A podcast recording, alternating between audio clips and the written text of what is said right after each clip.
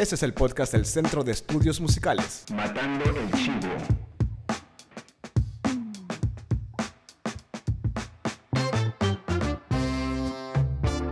Hola amigas y amigos, bienvenidos a un nuevo episodio de su podcast Matando el Chivo, un podcast hecho por músicos para cualquier amante de la música.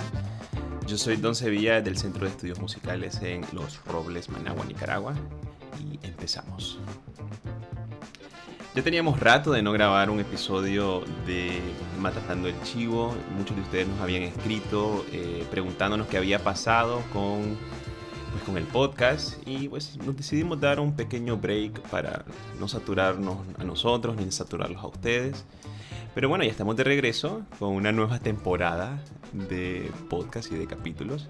Y en esta ocasión tenemos de invitado a un apreciado amigo. Él se llama Rodrigo Castro de La Gotera Studios. ¿Cómo estás, Rodrigo? Hola, Donaldo. Pues bien, bien. Gracias por, por invitarme. Este, no, gracias feliz, a vos pues. por... Sí, feliz yo de, de tenerte por acá. Hace rato queríamos platicar con vos. ¿Cómo te ha tratado la pandemia? ¿Cómo has sobrevivido estos últimos ocho meses? El día yo creo, me imagino que no muy diferente al resto de las personas. Este, eh, tratando de cuidarme, cuidarme a mi familia eh, y qué sé yo, leyendo mucho, consumiendo mucha música. Qué cool. Tratando Está leyendo bastante, aprovechando el tiempo. Sí, sí, de ahí, este, si pasas más tiempo en casa, pues eh, también vas menos a restaurantes, menos al cine, pues entonces hay que buscar qué hacer en casa también, pues. Sí, sí, sí, claro. Vos sos productor musical, ¿no? ¿Cuánto tiempo llevas este, siendo productor? Yo te conocí más o menos cuando regresé a Nicaragua, como en el 2011, 2012. Yo estuve en México una temporada más o menos larga, llamémoslo 10 años. Eh, pero yo recuerdo que vos tenías un proyecto que se llamaba Ecos en ese entonces. ¿Ya estabas produciendo entonces? Sí, de hecho el disco de Ecos fue como mi primera producción como a cargo, pues donde me, me hice cargo de todo, pues y no se me va a olvidar porque no porque fue bien difícil. Me es un disco entero, sí, donde te toca tocar, además la batería, tocar, eh, producir, grabar, mezclar. Eh, entonces fue algo bastante cansado, pues no, no sabía en lo que me estaba metiendo pues, en ese entonces. Eh, ¿Y por qué, por qué sentiste que fue, fue pesadito? porque ¿Por, por ser la primera o porque no sabías muy bien lo que Bueno, por, por, varios aspectos, pues uno por ser la primera vez, pues también yo, yo iba con todo, pues no, no me di mucho las energías, pues. Eh, y también el hecho de tener tantos sombreros puestos, como dicen los gringos, ¿verdad? Que te, pones un sombrero de productor, te pones el sombrero de músico. Te, yo, está, yo era músico de la banda, pues yo tocaba batería, pero también estaba siendo productor, también estaba siendo ingeniero de grabación, de ingeniero de mezcla. Eh, y todos, son, todos son generalmente puestos que ocupan gente distinta, ¿no? el que mezcla, el que graba, el productor y el batero eh, suelen ser personas distintas.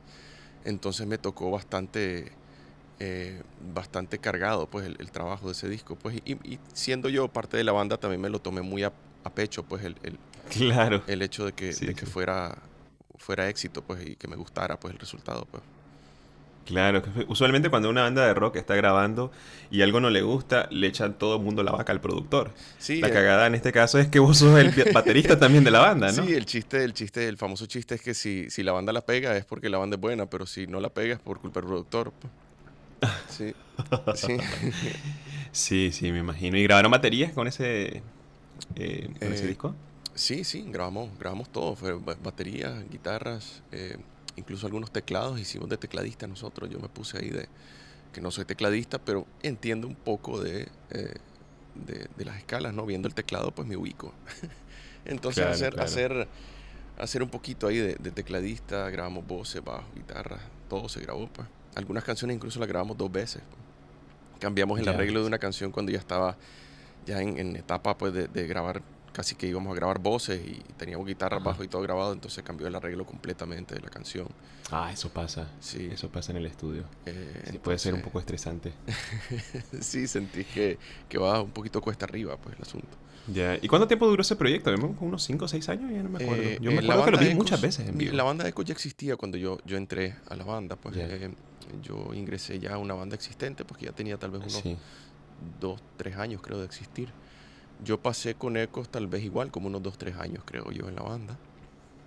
¿Y tú eh, también después estuviste en Momotombo? ¿En cuántas bandas has estado? Estuve en Momotombo. Eh, al inicio estuve en Pequeño Parlante también, que fue como un primer experimento pues, de, producción. Ahí no grabamos baterías, ahí eran baterías todas eh, sintéticas. Pero no, mentira, al final los últimos sencillos que hicimos con Pequeño Parlante sí llevaban batería eh, acústica pues grabada. Estuve en Q69K.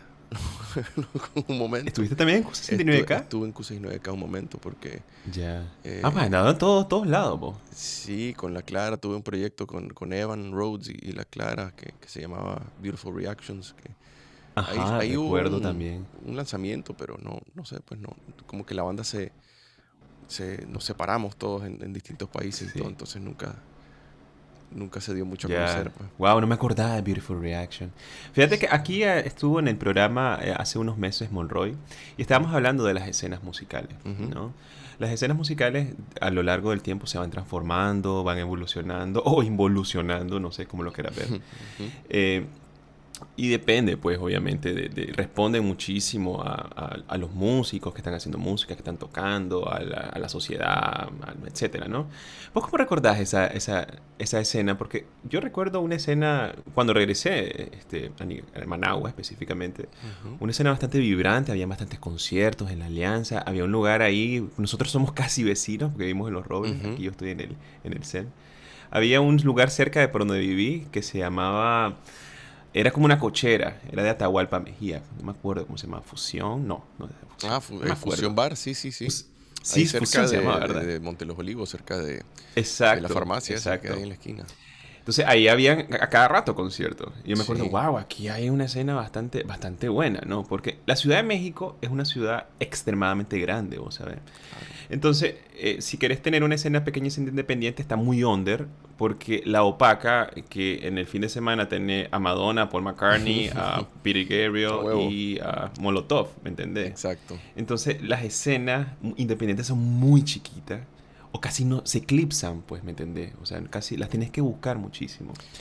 Y como en Managua no viene nadie, o sea, no viene Paul McCartney, no viene Madonna, entonces, pues la gente está buscando conciertos en vivo. Claro, Yo recuerdo esa escena con mucho cariño. Es que esa época también fue donde se, se refinó un poquito también el sonido en directo. Pues me acuerdo que también vino Chiricano, como en el 2006 de, de, Barcelona, pues de, eh, de Cataluña, y, y, vino como a poner un poquito el orden en, en el sonido en directo, pues en, mostrarnos y, en encargarse un poco y que todos también asumiéramos un poco nuestra responsabilidad de sonar bien en el escenario.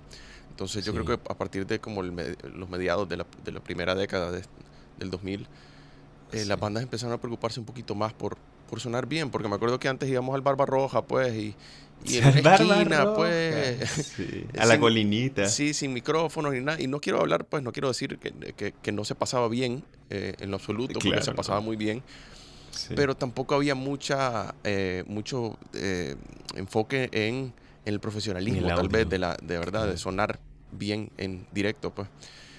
Eh, y eso combinado a que también empezó a haber una, un, como un modelo de patrocinio empresarial, pues, de algunas transnacionales o Pepsi, o perdón, no sé si puedo, no, prefiero no decir marca. No, me, me pones el pip. Entonces hubieron muchos también patrocinios, eh, un modelo que duró como 10 años. Sí, que se estaban gestando. sí, como 10 años fue esa escena. Como de, del 2005 al 2015 siento yo que, que, que, hubo un, un, boom pues en, en, la onda de conciertos importantes, grandes, bonitos, eh, con buen sonido. Eh, y después eso pues fue, fue, no sé, se fue como diluyendo un poco pues. claro. y, y no, no, no, no quiero, no, no es culpa de nadie, pues no sé, son ciclos, ¿verdad? Que se cumplen, yo creo, solo. Eh, sí, son ciclos. Y salen cosas más interesantes también después, ¿verdad? Claro, claro. Ahora, ahorita con la pandemia hay como una especie de reset, ¿no? Porque eh, muchos nos quejamos aquí en Nicaragua pensando de que solo nosotros sufrimos, ¿no? ¿Qué va? Pero esto es mundial, ¿no? Yo he hablado con amigos en Estados Unidos, en, en, España, estuvimos ahorita hace poco, tuvimos a María Toro aquí también en el programa, que es una, una jazzista, y esto es un problema mundial, pues, o sea, los músicos no estamos tocando, la pandemia nos ha fregado a todo. Y ahora yo siento en lo particular que este es como un, un reset de la escena. Ahorita se están retomando algunos conciertos, algunas cosas, pero como que todo viene nuevo, ¿no? Tal vez los lugares donde estar, los proyectos, la forma de la tecnología de grabarlo y la forma de, de, tocarlos también. Sí, sí, está afectando a, toda la industria del entretenimiento, incluso, pues, ¿verdad? las películas. Sí, claro. Y sí, no solo en la música. Pero, pero sí, es, decir, este, la temática, mucha gente tiene más cosas de qué escribir, pues también, ¿verdad? Claro. hay, hay más cosas de qué, de qué cantar, de qué decir. Y eso de grabar a distancia también, ¿verdad? Es, que es algo que ya existía, pues que ya habían implementado porque ya, en, en, en, las grandes ligas el productor viajaba, hay un estudio que me interesa en, Londres o al norte de Londres, entonces ahí vamos a grabar cuerdas. Hay otro estudio que me interesa en Alemania, que grabamos baterías ahí. Y entonces antes se viajaba mucho también. Eh, entonces implementaron medidas eh, eh, para grabar a distancia, pues algunos programas eh, para poder hacer esas cosas desde mucho antes de esto. Pues lo que pasa es que no había tenido tanta relevancia o la gente no se había interesado tanto en, en desarrollarlo o aprenderlo porque sinceramente no era indispensable. Ahora sí, lo es. ahora ahora tienes que grabar de lejos, sí o sí, pues en muchas cosas. Pero... ¿Y vos crees que esa, esa forma de, de, trabajar se va a quedar para... bueno, o sea, vino para quedarse o crees que se va a retomar como se estaban haciendo antes las cosas? Yo creo que... Eh, vino para quedarse, pero no quiere decir que no se va a retomar un poco del, de lo que se venía haciendo antes, pero, eh, pero eh, si la gente se da cuenta de que no tenés que viajar o, que las distancias físicas no, no, te dejan de ser un, eh, un obstáculo, entonces yo creo que cuidado y van a haber más producciones más bien, pues va a facilitar más la, la cuestión de grabar. Sí, al final del día uno también toma decisiones de producción dependiendo de los costos, ¿no? Entonces, si no tenés que estar físicamente en algún lado, obviamente los costos se abaratan. Claro, claro. Hace poco grabé una canción de, para la Ana, pues la que fue al. ah, claro, sí, la Ana Rodríguez. Que quedó lindísima. Me encantó esa canción. Qué alegre, qué alegre, gracias. es de las producciones de este año que han salido que más me han gustado, de hecho. Qué, qué cool. Gracias. A todos nos gustó, realmente. Estamos muy contentos con el resultado y eh, y la Ana se grabó allá en, en, Atlanta, pues ella está allá. Entonces también fue un poquito de eso que estamos hablando, de producir de lejos. Ella había grabado ya una vez con ella a distancia y ella se fue a un estudio, a alquilar el estudio y hacer tomas en un estudio. Ahora por la pandemia no podía hacer eso, pero además también era costoso, pues entonces hablamos un poquito sobre micrófonos, entonces una asesoría pequeña le di así de sobre qué, micrófonos podría comprar, asequibles, qué le recomendaba. Y ella se terminó comprando su micrófono y se grabó en su casa. Y esas son las tomas que ocupamos. Entonces, eh, también ayudarle un poquito, que si te metes en el closet a grabar, que si pones ropa atrás, que ver un poquito esos temas también. Eh, sí, sí. Eh, se, se, puede, pues, es decir, todavía puedes tener incidencia de, producción a distancia si tenés así una sesión solo de, de, conversar un poco cómo vas a hacer las cosas. Claro, claro. Es que interesante que estás planteando eso porque eso viene mucho a... Eh, tiene, que, tiene que ver mucho con nuestro tema de hoy, ¿no? Al comparar música de eh, hace 30 o 40 años con la música contemporánea, eh, al igual que todos los años, vos sabés, Spotify acaba de sacar la recopilación anual de toda su música. Y yo, yo este año, como me quedé casi todo el año en casa, yo hasta el fin de semana pasado toqué por primera vez en un bar abierto. Eh, y yo creo que es la vez que he pasado más tiempo sin tocar en vivo, ¿no? Desde que soy músico, los últimos 15 años. Entonces, eh, viendo, a mí siempre me ha llamado mucho la atención traquear todo mi, todos mis playlists, ¿me entiendes? O sea, todo, todos los streaming que hago en YouTube, en Spotify, etc. Sí. Y mi década de este año fue los 70 porque me obsesioné con la música brasileña. ¿no? Eh, ando como con una obsesión con Caetano Veloso, con los Bayanos, con un montón de gente por ahí. Entonces, al comparar la música de hace 30 años o 40 años con la música contemporánea, en lo particular a mí me ha hecho reflexionar sobre cómo esas pequeñas imperfecciones musicales pues ya no existen en, en, las producciones de ahora, ¿no? En las producciones de, de, esos discos, de antes de los años 90 más o menos, con la entrada de Pro Tools, la producción musical digital, no había tantos elementos para editar eh, pues las pequeñas imperfecciones en la forma que se puede hoy en día, pues, ¿me entendés? No había autotune y, de hecho todo, como todo era en cinta, era todo un rollo. E, eso ya era bien complicado. Yo no sé cómo lo hacían. la verdad, eso era una, una forma de arte por sí misma, ¿no? Sí, es un tema... hace poco... Ajá. No, interesante que decir de la cinta, pues, porque eso tiene mucho que ver con esto que, que de la, de la edición y la perfección. Claro. Ahora, hace, hace, hace poco escuché el último disco de Bad Bunny. Yo siempre he sido un hater de Bad Bunny por, por vocalista, porque como yo soy cantante y entonces escucho más de cantar así, me produce sentimientos encontrados. Pero lo escucho así, sin ningún complejo y sin ninguna pretensión de nada. Y todo suena súper impecable, ¿sabes? Pulido y hasta robótico si querés, ¿no? No suena como muy humano que digamos. Evidentemente, él no canta así en la vida real, ¿no? Ya, sí, sí. También la voz cantada tiene muchas imperfecciones de afinación.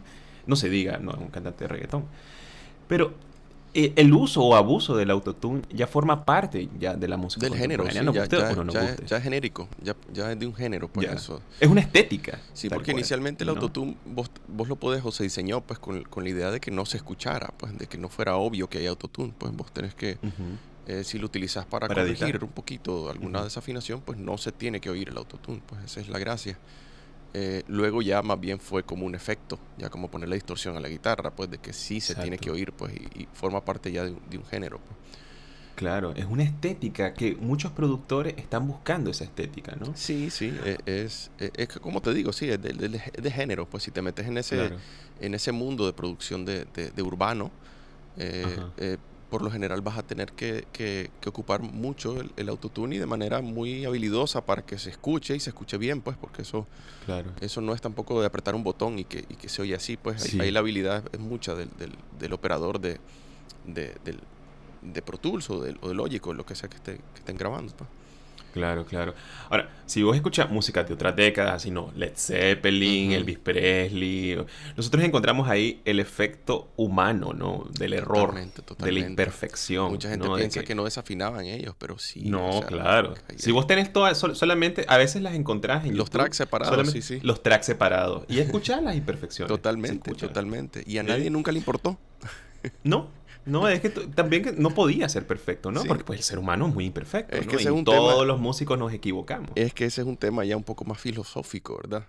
Eh, ¿Qué es perfecto? Pues existe lo perfecto o no. Pues ya, ya te, pones a pensar y te puedes meter en unos temas, tocar temas pero, bien densos ahí. Sí, de metafísica y cosas, pero alguna gente te puede argumentar que, que, que pues que la esfera es perfecta, o sabes, eh, o que es una forma perfecta, pero de ahí afuera no hay una definición no, no, somos pues perfectos. Según la definición no, no podés, no, eh, no sé si existe, pues yo, yo creo que no existe, pues eso es algo muy personal mío. Eh, Pero por ejemplo, hablando de perfección en función de, por ejemplo, el, el pitch del cantante, ¿no? Que se bajó un poquito. O, o, que el baterista se le fue un remate y entró un poquito de, esto a, destiempo, o no sé, que no entró un poquito movido. Entonces todo eso antes era un rollo de editar.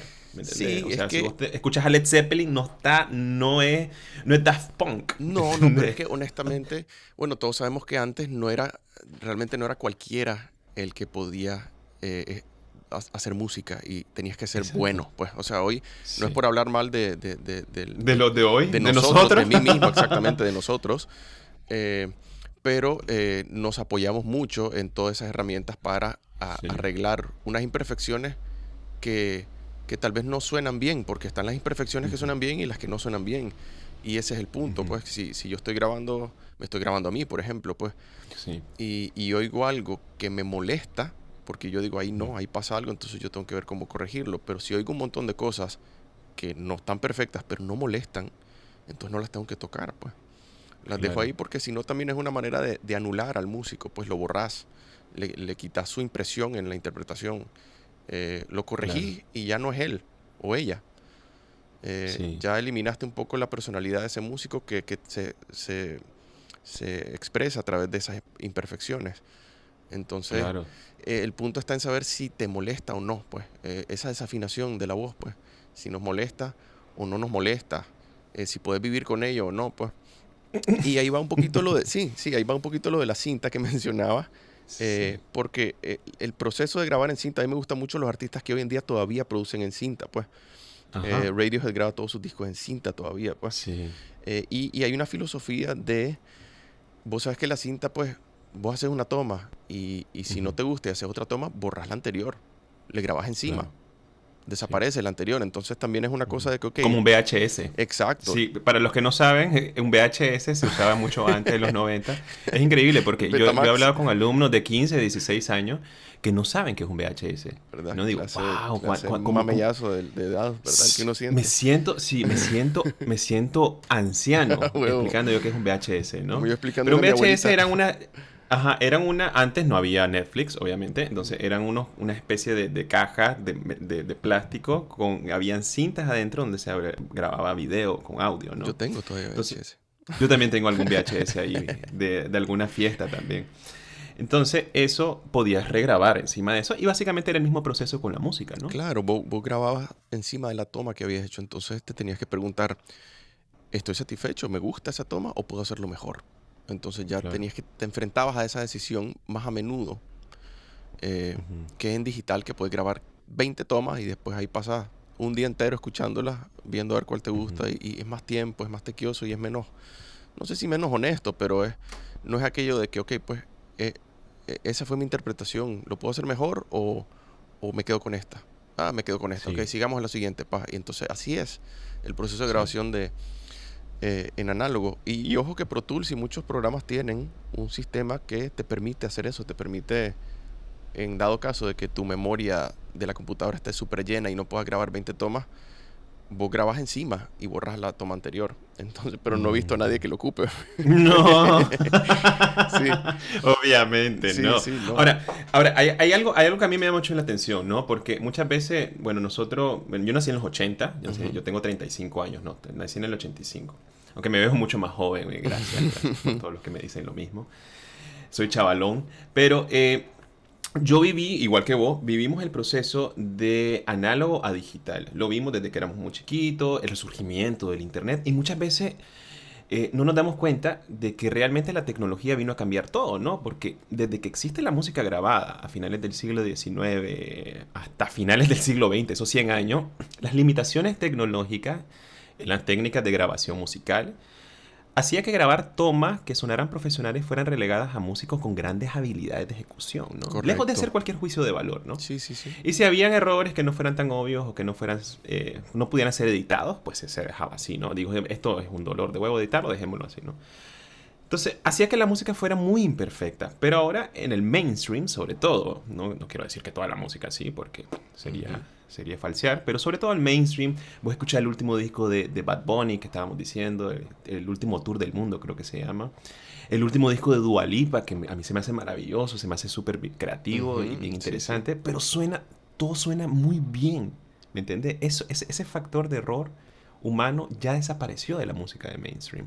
No es algo que, que- que está desapareciendo, yo creo que ya desapareció del todo, porque ella suena increíble, el bajista suena increíble, ya no hay una batería, casi siempre es un loop, y el proceso de producción ya no es en esos grandes, ya no necesitas a mucha gente. Básicamente nosotros podemos hacer un disco eh, con muy buena calidad, vos y yo.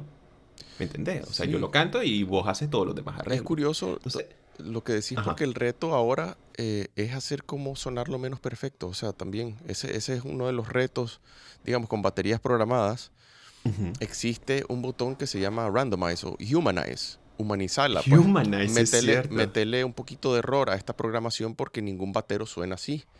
Claro. Ahora, lo que se han dado cuenta los, los que desarrollan estos programas es que eh, aunque vos le metas errores alea- aleatorios a una programación de batería, no va a sonar nunca como un batero humano claro porque lo los errores de nosotros no son aleatorios. Mis errores responden a mí, mi forma de tocar. Yo toco tal vez un poquito más adelante o más atrás. Yo tengo mis propios errores.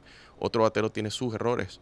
Entonces, solo aplicarle como un, un aleatorio, errores aleato- aleatorios a una batería, se dan cuenta que tampoco hace que se acerque más a sonar como que si la tocó una persona. Eh, Claro. entonces, el reto más bien es eso. Te aseguro que esas baterías de Dualipa tienen tal vez un atrase chiquito en las cajas o un adelante para sentirse que el batero va jalando o atrasando la rola. Pero son errores ya como adrede, ¿no? Que tienen que metérselos porque hacen que se sienta bien la, la música, que es lo que al final queremos hacer, pues.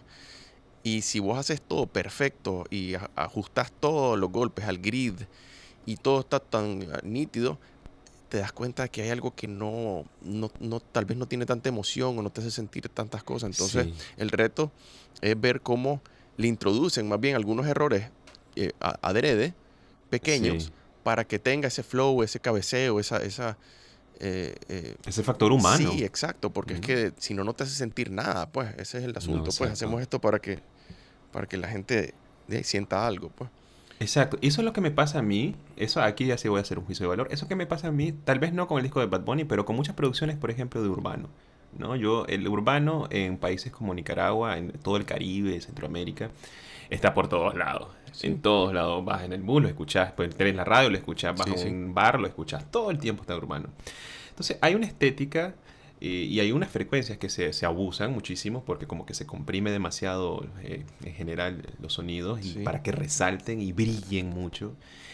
Y esa estética a mí se me hace como que le hace falta, por ejemplo, cuando empezó la música urbana, la música urbana es música de la calle, pues me entendés, del barrio, del estilo. Sí, sí, low-fi. Entonces, ajá, exacto.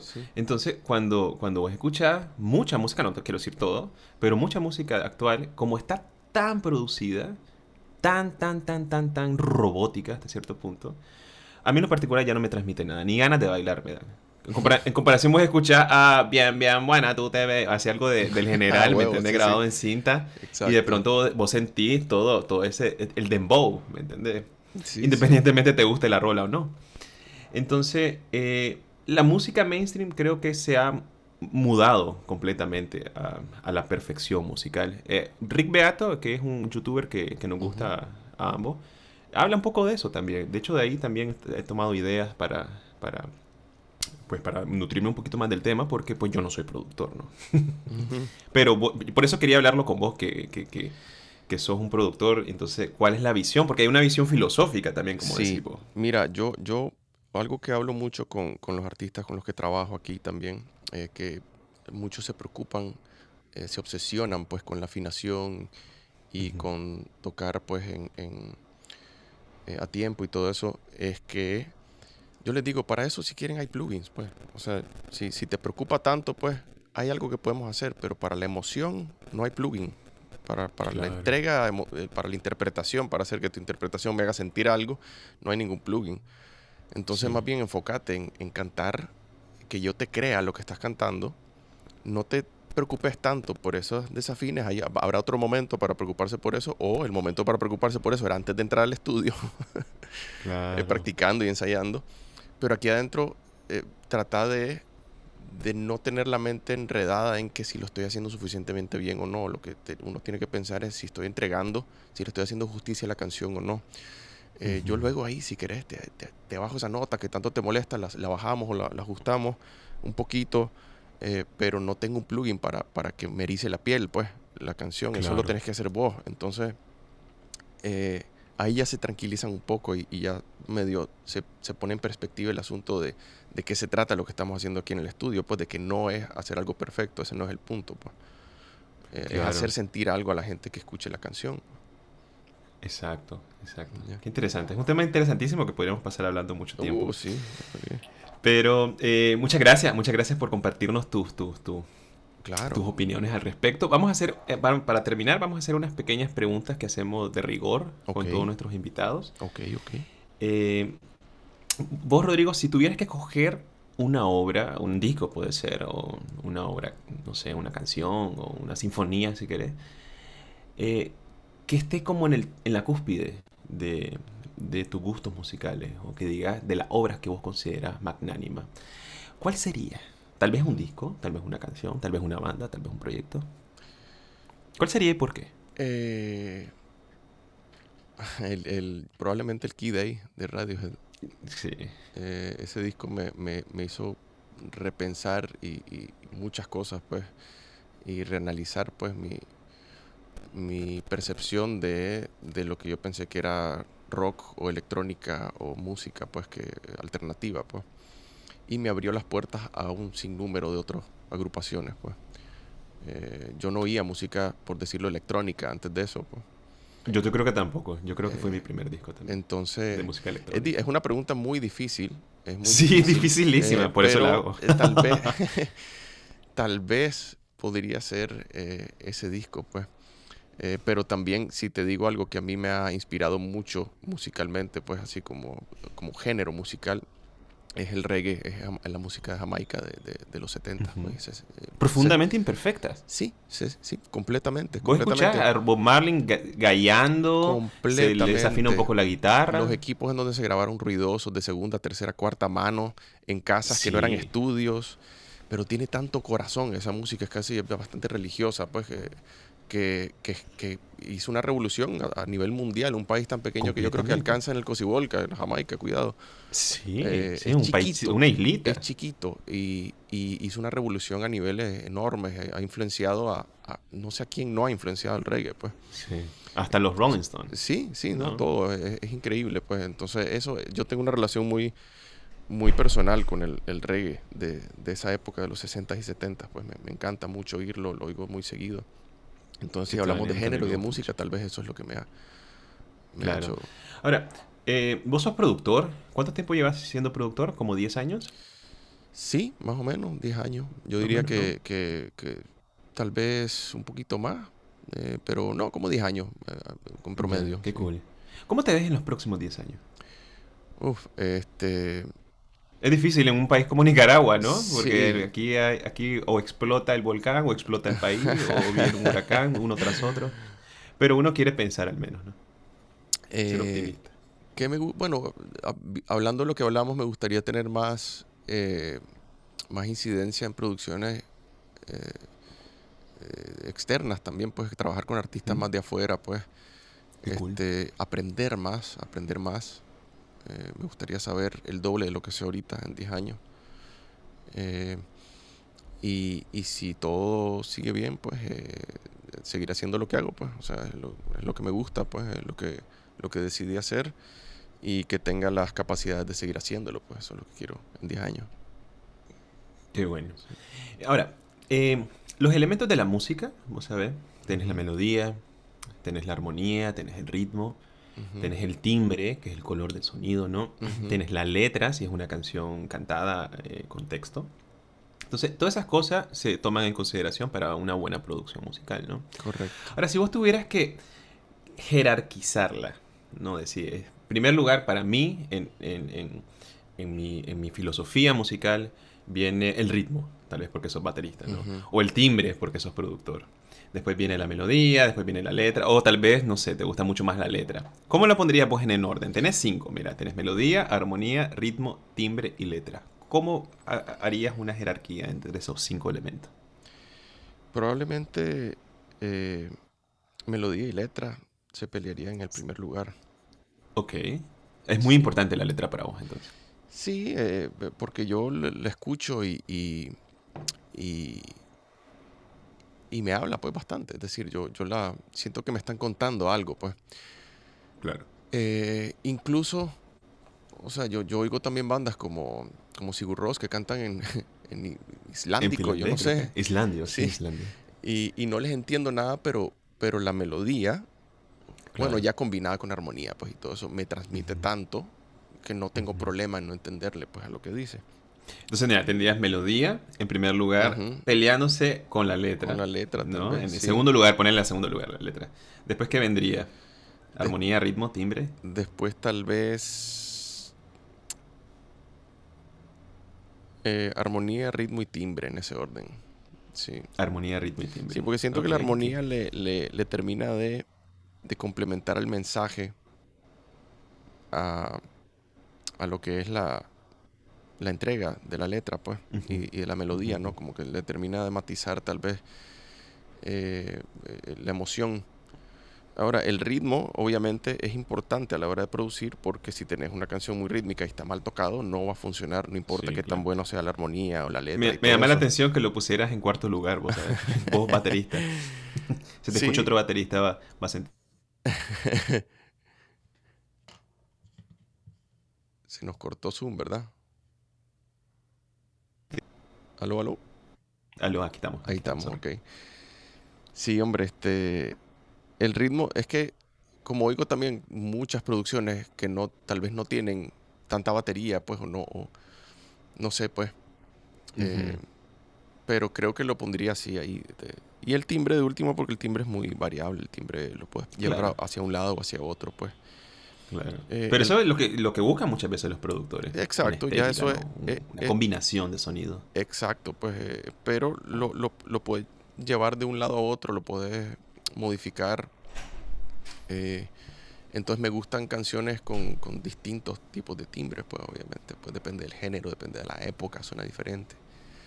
Claro, Eh, claro. Pero sí es una, una pregunta bien difícil. Es bien difícil. si yo- Mañana te vas a, vas a Sí. despertarte y vas a pensar otro orden. ¿eh? Yo pensando, sí, exactamente, completamente. Yo pensando ahorita como en canciones que me gusten, pues qué es lo que más me, me- me llama la atención, pues. Pero claro, dependiendo de la canción, tal vez cambias el Claro. orden, ¿no? Porque en esta canción me gusta más esto que esto, en la, en la otra canción me gusta más esto que esto. Claro, Entonces, claro. sí, es una... es- Bueno, Rodrigo, ha sido un gusto tenerte en Matando el Chivo. Muchas felicidades por tus producciones. Me gusta muchísimo eh, tu trabajo. Gracias, gracias. trabajar. yo feliz de estar aquí platicando. Y muchas Claro, gracias claro. por invitarme. Bueno, y muchas gracias a todos ustedes. Y es un gusto regresar y retomar estas pláticas musicales con amigos músicos. Nos vemos en una siguiente edición de Matando el Chivo. Bye bye.